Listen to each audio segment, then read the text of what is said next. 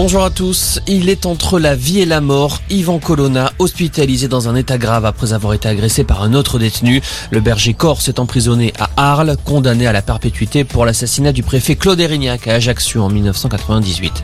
Elle n'a pas réussi à réunir 500 parrainages. Christiane Taubira retire sa candidature à la présidentielle.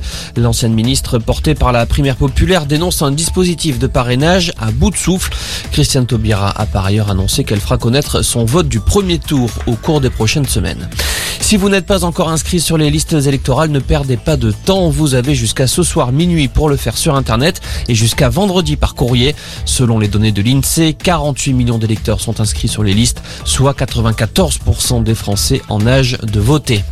Emmanuel Macron devant les Français ce soir. Le chef de l'État prendra la parole à 20h à la télévision. Une allocution consacrée à la guerre en Ukraine. Dans sa prise de parole au premier jour de la guerre, il s'était engagé à tenir informés les Français de l'évolution de la situation. Sur le front, le conflit se poursuit. L'offensive russe s'est intensifiée. De nouvelles frappes ont touché la capitale Kiev ainsi que la ville de Kharkiv. Les Ukrainiens, eux, assurent avoir abattu au total près de 6000 soldats russes et détruit 220 chars. Conséquence dans le monde du sport, les sportifs russes et biélorusses pourront bien participer aux Jeux paralympiques de Pékin, mais sous bannière neutre, décision du comité international paralympique qui fait le choix de ne pas punir les athlètes.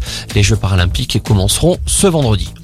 Un budget de près de 800 millions d'euros sur 5 ans pour les revalorisations de carrière dans la police, annonce de Gérald Darmanin. Le ministre de l'Intérieur parle d'un protocole historique signé aujourd'hui avec l'ensemble des syndicats. Le dernier protocole portant sur les revalorisations de carrière remonte à avril 2016. Et puis du foot ce soir avec la seconde demi-finale de la Coupe de France Nantes reçoit Monaco. Le vainqueur retrouvera Nice en finale coup d'envoi 21h15. Voilà pour l'essentiel de l'info. Excellent après-midi.